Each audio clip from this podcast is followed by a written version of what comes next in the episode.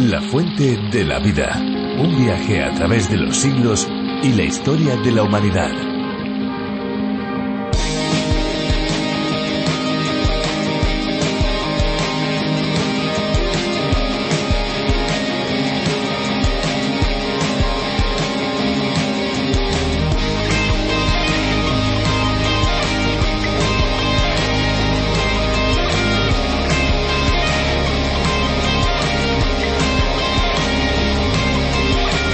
El té de canela es la infusión obtenida de la corteza del árbol Cinnamomum verum, conocida como canela de Ceilán o canela auténtica, que es la especie que tiene verdaderos efectos sobre la salud. La infusión de canela aporta múltiples beneficios al cuerpo. Tiene efecto antiinflamatorio y expectorante. También mejora los cólicos, ayuda a la digestión y aumenta el apetito. Trata la diarrea y otros problemas digestivos como los gases. Una propiedad destacable es que ayuda a disminuir los niveles de glucosa en la sangre, ayudando de esta manera a la reducción del colesterol y los triglicéridos. Les damos la bienvenida a este espacio único y especial en las ondas. Bueno, y no solo en las ondas, sino también en la web. Esto es La Fuente de la Vida. ¿Cómo se encuentran? ¿Bien? Pues aquí estamos de nuevo, quien les habla Esperanza Suárez, junto con todo el equipo de producción, dispuestos y listos a comenzar nuestro recorrido por el libro de los libros, la Biblia. ¿Nos acompañan? Vamos adelante. En este espacio siempre hablamos del agua en nuestras curiosidades y es que un programa que se llama La Fuente de la Vida nos hace recordar ese elemento tan importante para el ser humano. Y es que el agua nos hidrata y nos provee muchos recursos para el día a día, pues así precisamente también es la Biblia un manantial de palabras que dan vida, las palabras de nuestro Dios, de nuestro Creador, de nuestro Señor Jesucristo, pero también es como un río por el que navegamos recorriendo esos puertos que son los libros y los determinados y diferentes capítulos. Y además, como los pescadores, pues también podemos sacar de sus aguas los nutrientes para alimentar nuestra alma. Así que con un panorama así, les invitamos a navegar con nosotros. Y bueno, hablando de navegar, no se olviden que en Internet también podemos, pueden ustedes encontrar los programas, tanto en lafuentedelavida.com como a través de la aplicación La Fuente de la Vida, que también se puede encontrar con el nombre de A través de la Biblia. Y ya nos acercamos a la reflexión de hoy, pero antes vamos a disfrutar de una canción que hemos preparado para cada uno de ustedes. Escuchen bien la letra de la canción, porque estamos seguros que les ayudará. Adelante, que entre la música.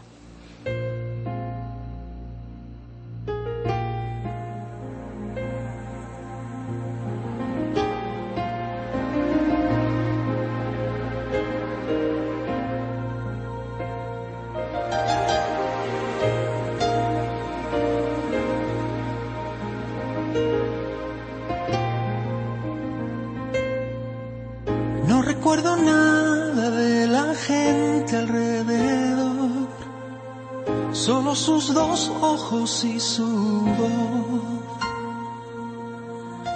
No recuerdo cuántas horas pude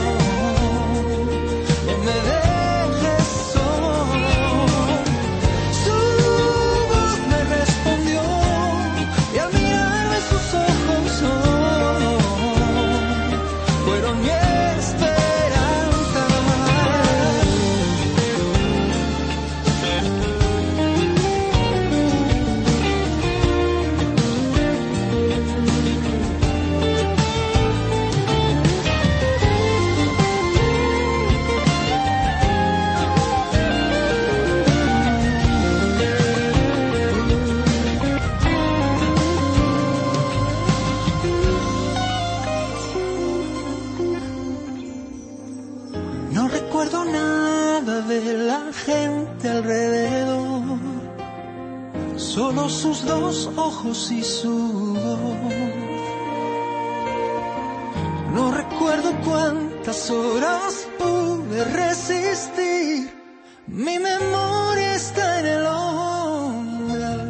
La riqueza y el poder son objetos de deseo de muchas personas que creen que con ellos estarán seguros. Unos piensan que si tienen mucho dinero podrán protegerse y disfrutar de una vida de lujo sin preocupaciones. Otros piensan que con el poder podrán dar órdenes para satisfacer sus deseos y que todo el mundo les reconocerá como personas de valor. También los hay que quieren una combinación de ambas cosas, poder y riqueza, y a menudo el resultado es catastrófico para los que les rodean. Sin embargo, nada de esto tiene valor ante Dios, que es el único Señor y no permite que su gloria se la lleve otro. Vamos a aprender hoy un poco más sobre la soberanía de Dios en los capítulos 1 y 2 del libro profético del Antiguo Testamento, Sofonías. 601 20 32 65 es nuestro número de WhatsApp. Úsenlo, pónganse en contacto con nosotros. Estamos esperando sus llamadas o sus mensajes de texto. 601 20 32 65. La fuente de la vida. Sofonías capítulo 1 versículo 12 al capítulo 2 versículo 2. Continuamos hoy, amigo oyente, nuestro estudio en este breve libro del profeta Sofonías. Regresamos a los últimos versículos del capítulo 1 que nos quedan por leer. El lenguaje del texto puede parecernos muy duro, quizá el más severo del Antiguo Testamento, pero fue por orden de Dios que el profeta utilizó ese lenguaje tan áspero.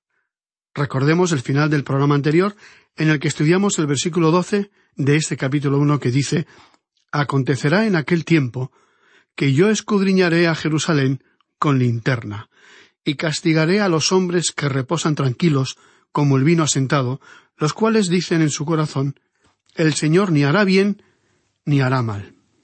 Acontecerá en aquel tiempo que yo escudriñaré a Jerusalén con linterna, dijo Dios.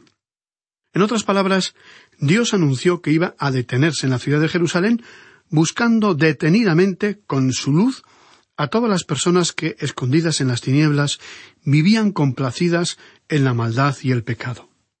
La frase castigaré a los hombres que reposan tranquilos significa que había personas que no sentían remordimientos por sus maldades y vivían tranquilamente con una conciencia cauterizada. Vivían en una sociedad que era muy acaudalada y la vida era fácil para ellos.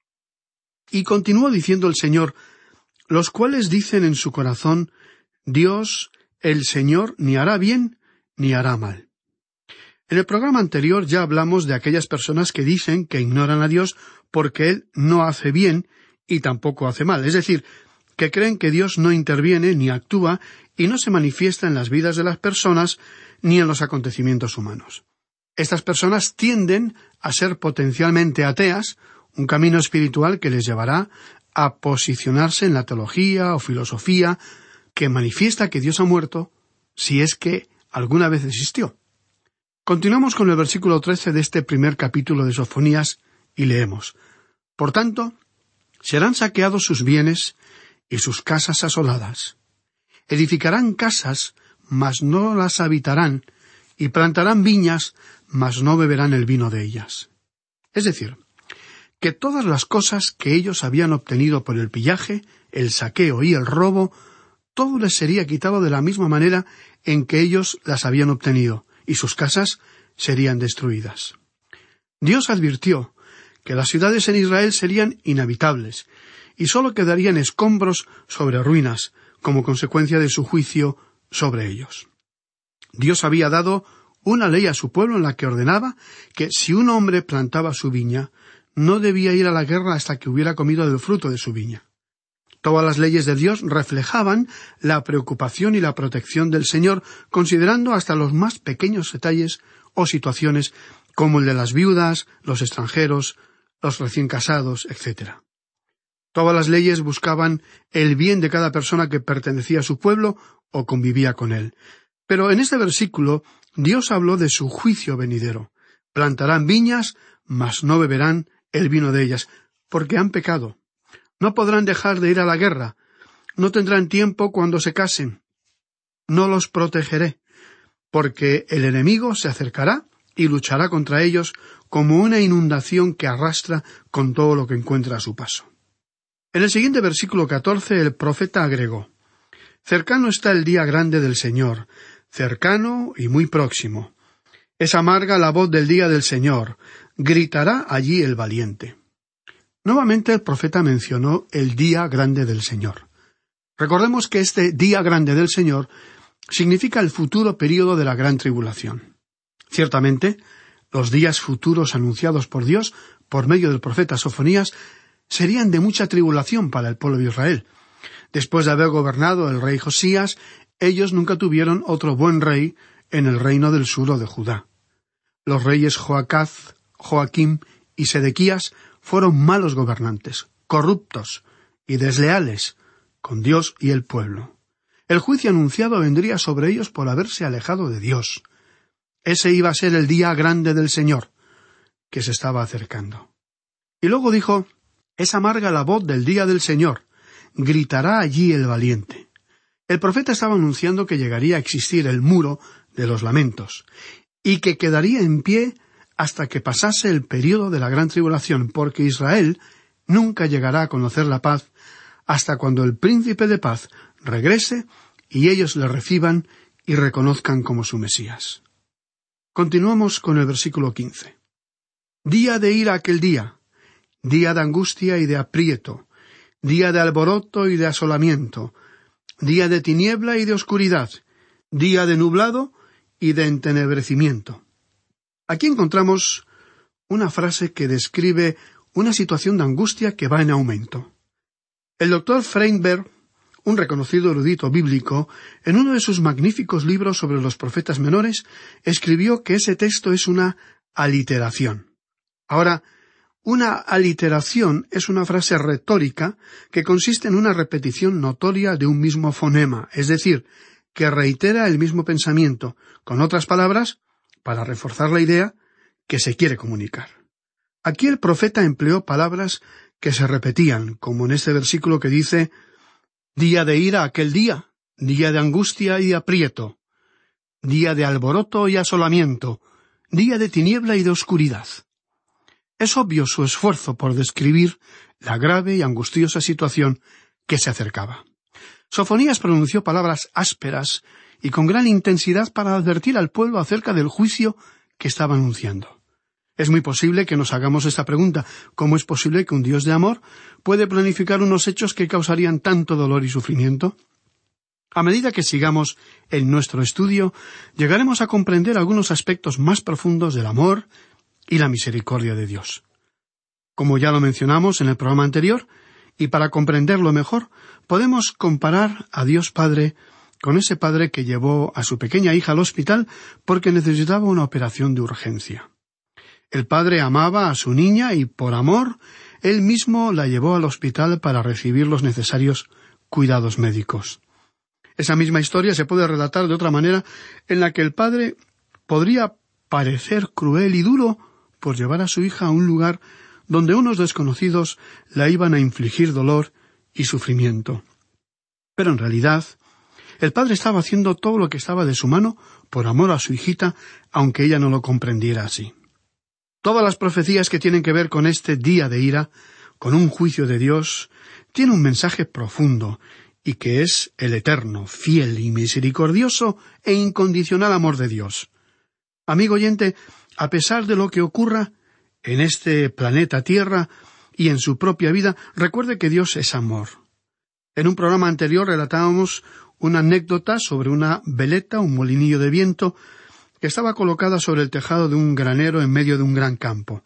El dueño de ese campo había escrito con letras brillantes las palabras Dios es amor en la superficie del molinillo. Cercano a esa granja vivía el famoso predicador Spurgeon, y un día, paseando por allí, observó esa curiosidad y le preguntó a su vecino ¿Quiere usted decir que el amor de Dios cambia tanto como el tiempo? Y este agricultor contestó No, por supuesto que no. Y luego continuó diciendo No quiero decir eso. Quiero que, sin importar de dónde sopla el viento, Dios siempre es amor. Ese granjero había comprendido la verdad más grande y más profunda que el ser humano necesita saber. Dios siempre ha sido, es y será amor en todas las dimensiones que pudiéramos comprender con nuestra mente humana. Aun en tiempos de juicio, Dios es y seguirá siendo un Dios de amor. Y Él juzga porque es coherente con su naturaleza. Él juzga aquello que es contrario a sus leyes, que son justas, y guardan al ser humano de sí mismo, protegiéndolo. No podría ser solo bueno y bondadoso para con sus criaturas si no fuera también un juez justo. Pero a pesar de ser el juez severo, Dios también es absolutamente justo. Todos sus juicios y castigos siempre han sido justos, pero impregnados de su eterno e incondicional amor. Dios no va a permitir la existencia del pecado a través de toda la eternidad. Todo llegará a su fin y llegará ese día en que los hijos del Altísimo, del Dios viviente, ya no tendremos que luchar contra las enfermedades y las tristezas y las decepciones de corazón. Pero, amigo oyente, Dios ha prometido que juzgará el pecado, y habrá un juicio en el cual Dios quitará el pecado del universo porque Dios es amor.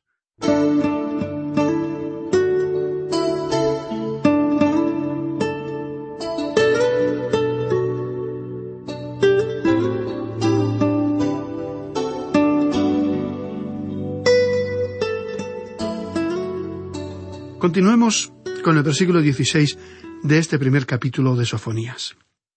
Día de trompeta y de algazara sobre las ciudades fortificadas y sobre las altas torres.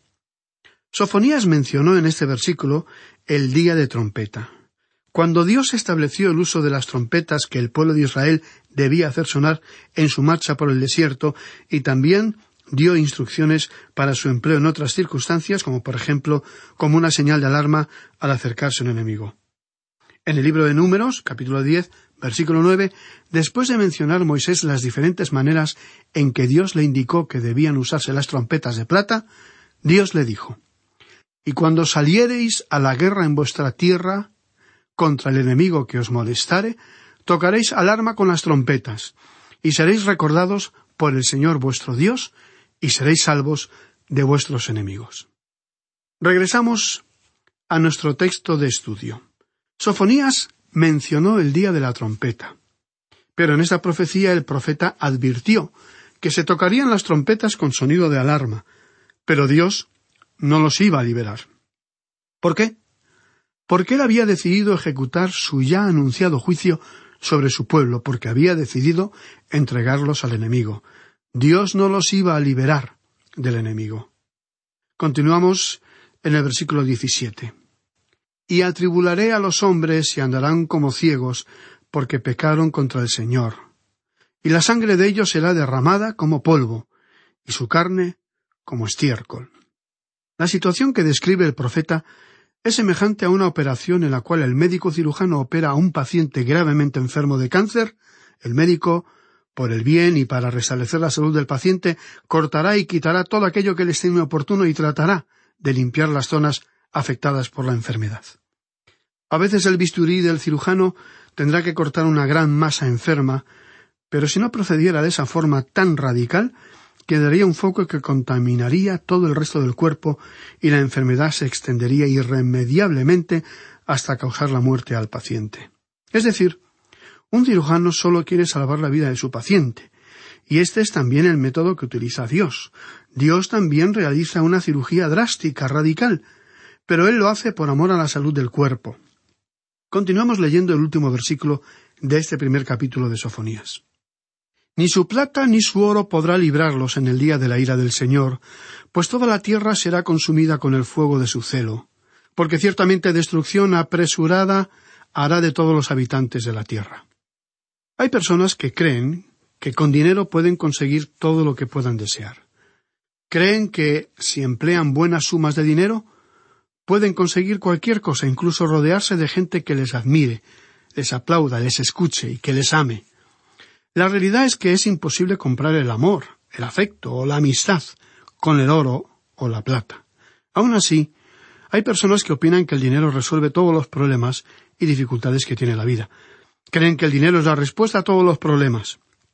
Dios advirtió que cuando Él comience a juzgar, ni su plata ni su oro podrán librarlos en el día de la ira del Señor, pues toda la tierra será consumida con el fuego de su celo, porque ciertamente destrucción apresurada hará de todos los habitantes de la tierra. ¿Y por qué Dios iba a ser tan severo? La única respuesta válida es porque los amaba. Si Él no hubiera juzgado y castigado a su pueblo, la generación siguiente tendría que haber sido exterminada completamente todo el pueblo hubiera tenido que ser sacrificado. Así es que, por amor a las generaciones futuras, Dios tuvo que actuar y quitar, extirpar el cáncer del pecado y la rebelión que estaba destruyendo a la nación. Llegamos ahora al capítulo dos.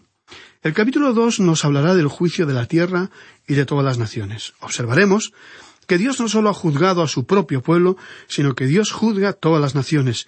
Y este capítulo dos del profeta Sofonías ofrece muchos detalles. Pero antes de llegar a esos juicios, Dios demostró una vez más su gracia y su paciencia. Él no quería que nadie pereciera y por ello Dios, por medio del profeta, envió una última llamada de atención a su pueblo. Podríamos pensar que su paciencia había llegado a su fin, pero él ahora nuevamente dijo en el versículo uno del capítulo dos de Sofonías Congregaos y meditad oh nación sin pudor. ¿Por qué Dios les llamó la atención y les dio un calificativo tan humillante?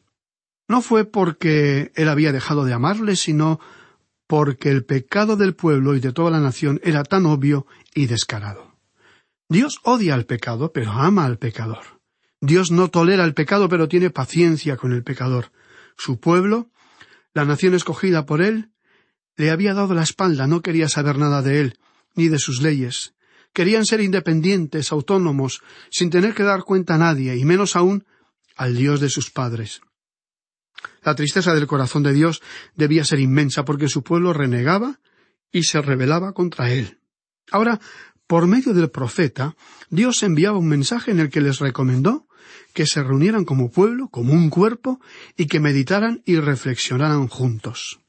Continúa diciendo el versículo dos antes que tenga efecto el decreto y el día se pase como el tamo, antes que venga sobre vosotros el furor de la ira del Señor, antes que el día de la ira del Señor venga sobre vosotros.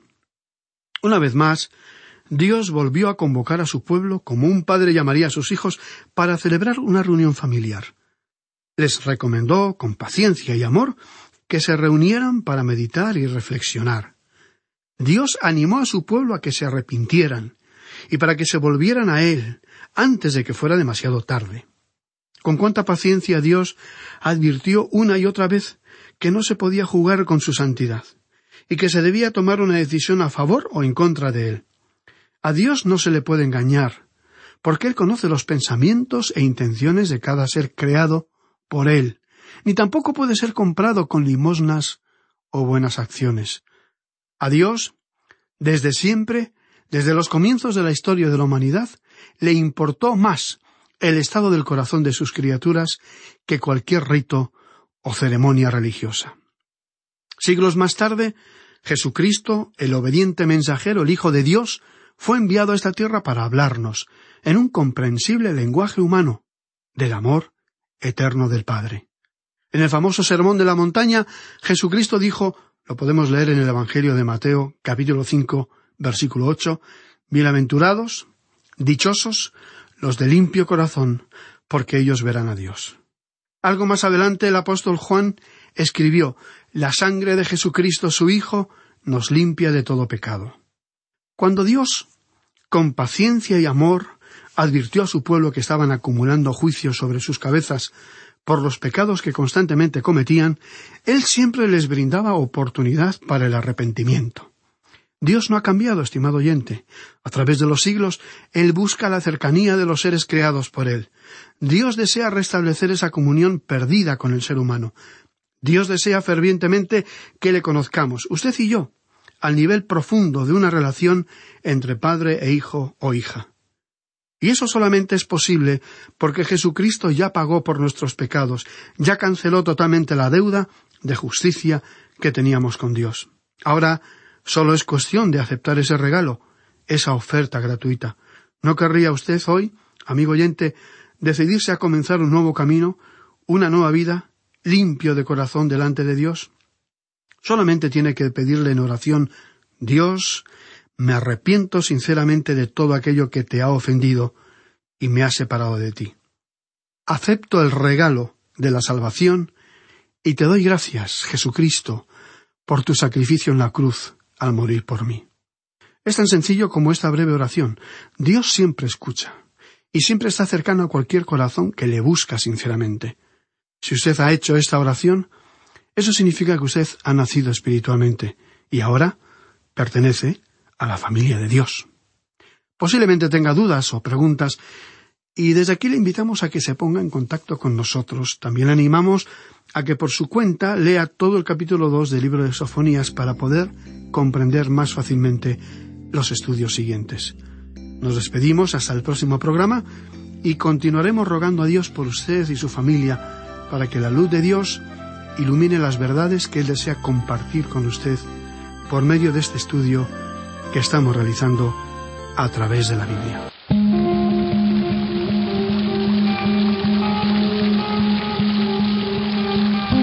Pues hemos llegado al final del programa de hoy y lógicamente toca despedirse. Esperamos volver a encontrarnos con cada uno de ustedes en los próximos estudios, en los próximos programas, en las próximas reflexiones.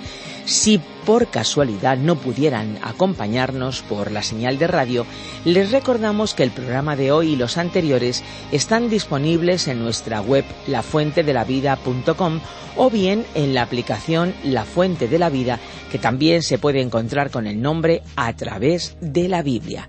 Y por supuesto, también ponemos a disposición de todos nuestros amigos las diferentes vías de contacto, por ejemplo, nuestros teléfonos 91 422 0524 y el 601 20 32 65. Recuerden que si nos llaman desde fuera de España deben pulsar el prefijo más 34 91 422 0524 o bien 601 203 265. Si ustedes desean enviarnos un correo electrónico, lo pueden hacer info radioencuentro.net. Y ya pues nada más que darles las gracias por acompañarnos y recordarles, eso sí, también que no se me olvide que pueden compartir el programa a través de las redes sociales. Estamos en Facebook, difúndanlo para que más y más personas puedan escuchar y disfrutar de esta fuente de la vida. Porque, amigos, no es una fuente cualquiera. Esta es una fuente de agua viva que nunca se agota. Beba de ella.